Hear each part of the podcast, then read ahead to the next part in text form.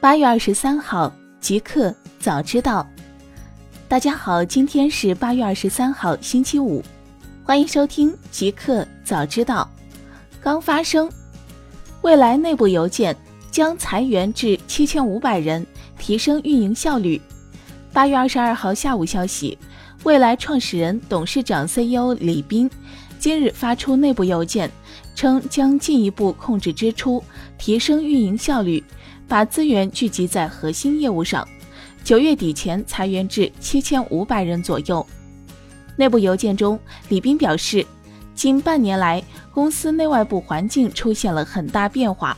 为了确保公司的生存发展，我们必须及时调整意识、计划，进一步控制支出，提升运营效率，把资源聚集在核心业务上。过去几周。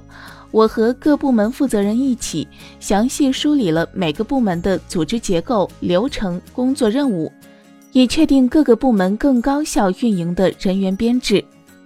李斌表示，按照进一步的精益运营计划，九月底前裁员至七千五百人左右。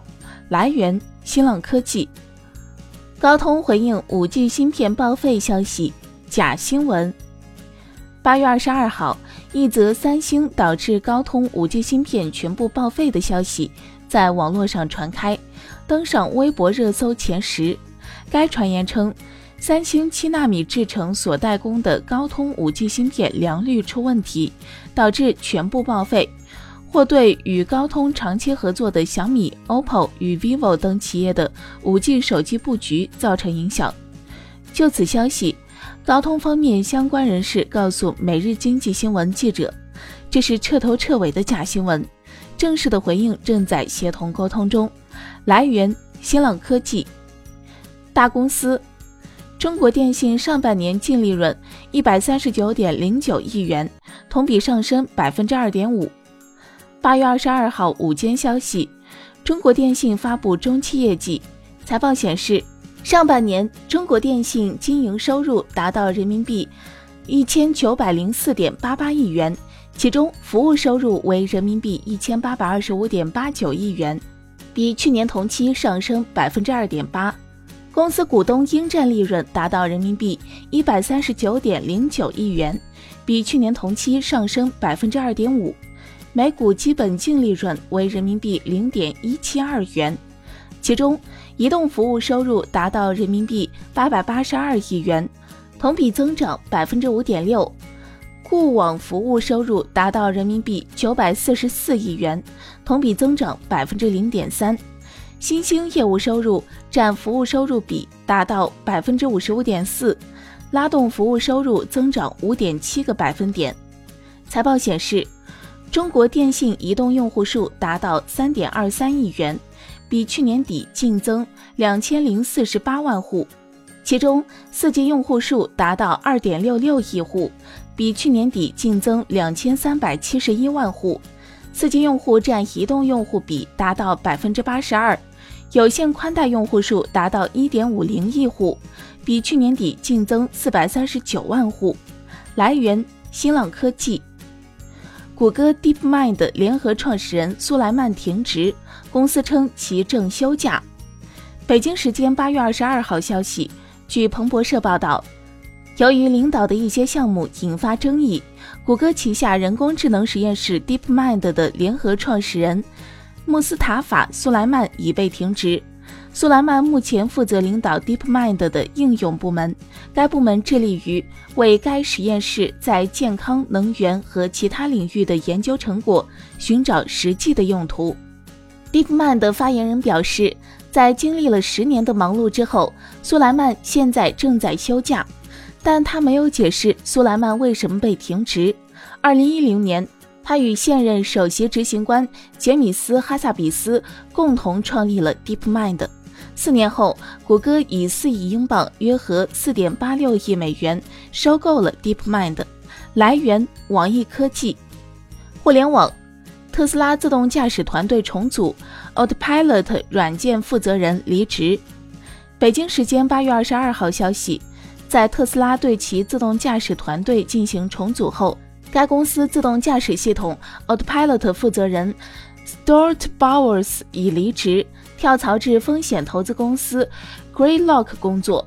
早在今年五月份就有报道称，特斯拉正在重组其 Autopilot 软件团队，CEO 埃隆·马斯克将亲自执掌大权。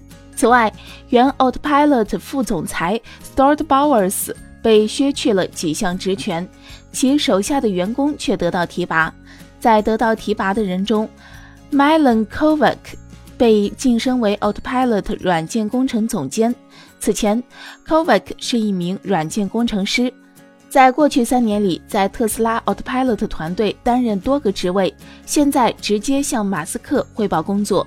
来源：Pinwest。宜家中国发布未来三年战略，将加大投资力度。八月二十二号，宜家中国在北京召开企业战略发布会，宣布致力于推动宜家中国未来三年发展的未来加发展战略。基于积极预期，宜家将继续深耕中国市场。二零二零财年总投资额将为宜家中国历史上最大年度投资额。此外，宜家还在评估布局更多项目，接下来两年投资额会进一步增加。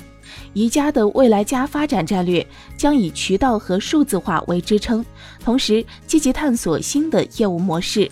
致力于成为消费者的家居生活服务专家，其中包括从卧室和厨房开始试点，推出全屋设计业务，围绕中国市场进行产品开发，并推动和引领宜家在全球范围内的产品开发，升级对公业务，与商业地产企业合作打造拎包入住的精装修房和长租公寓。来源：钛媒体。五八同城第二季度净利四十一点八亿，增长百分之五百零九点七。北京时间八月二十二号，五八同城公布了截至二零一九年六月三十号第二季度未经审计的财务报告。财报显示，五八同城二零一九年第二季度实现营收四十一点三四七亿人民币，六点零一四亿美元，人民币同比增长百分之二十点五。超过公司四十一点零亿人民币的指引上限，毛利为三十七点零零三亿人民币，五点三八二亿美元，人民币同比增长百分之十九点八。同时，五八同城仍然维持了高达百分之八十九点五的毛利率水平。五八同城二零一九年第二季度净利润为四十一点七八七亿人民币，六点零七八亿美元，同比上涨百分之五百零九点七。源于车好多集团股权投资收益评估增值大幅增加，非美国会计准则的净利润为十六点四六四亿人民币，二点三九五亿美元，同比增长百分之一百零一点四。运营利润为九点六七八亿人民币，一点四零八亿美元，同比增长百分之三十点三。非美国会计准则的运营利润为十一点四五六亿人民币，一点六六六亿美元，同比增长百分之二十八点九。来源：腾讯科技。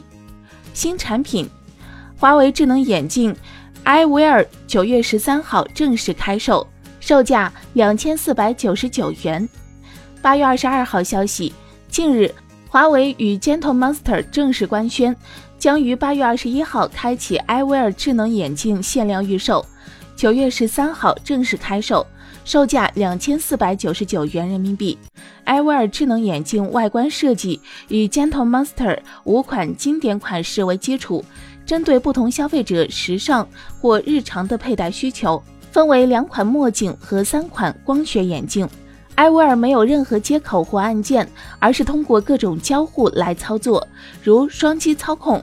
通过简单的双击镜腿操作，不仅可以在来电时轻松接听挂断电话，音乐播放时控制播放暂停，配合华为 EMUI 还可唤醒华为语音助手。艾威尔智能眼镜还支持佩戴状态智能识别。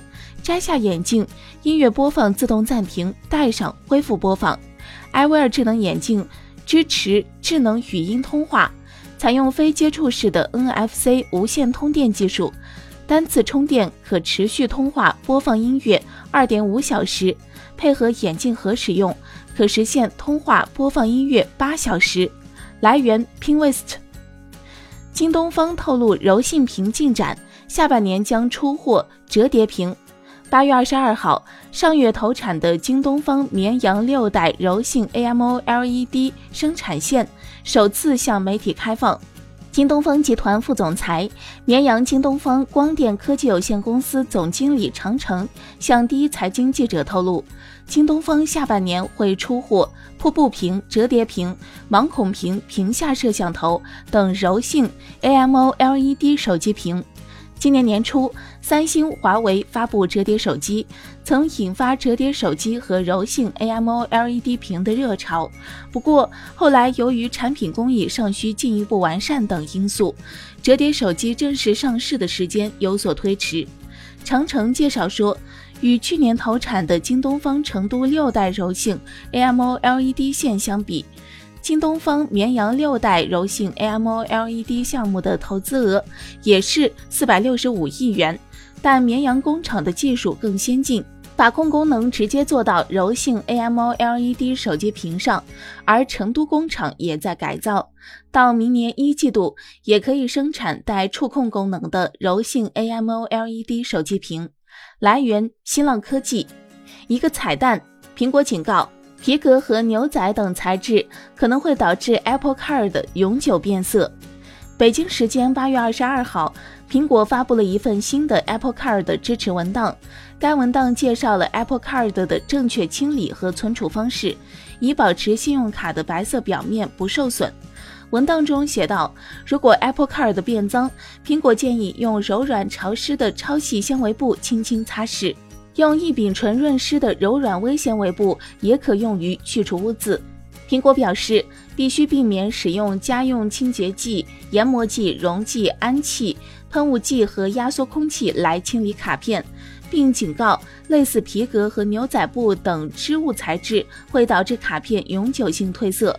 同时，苹果表示，由于卡片使用了多层涂层工艺，使钛合金卡片具有白色外观，所以应避免与其他金属和其他卡片接触，防止出现划痕。来源：Pinwest。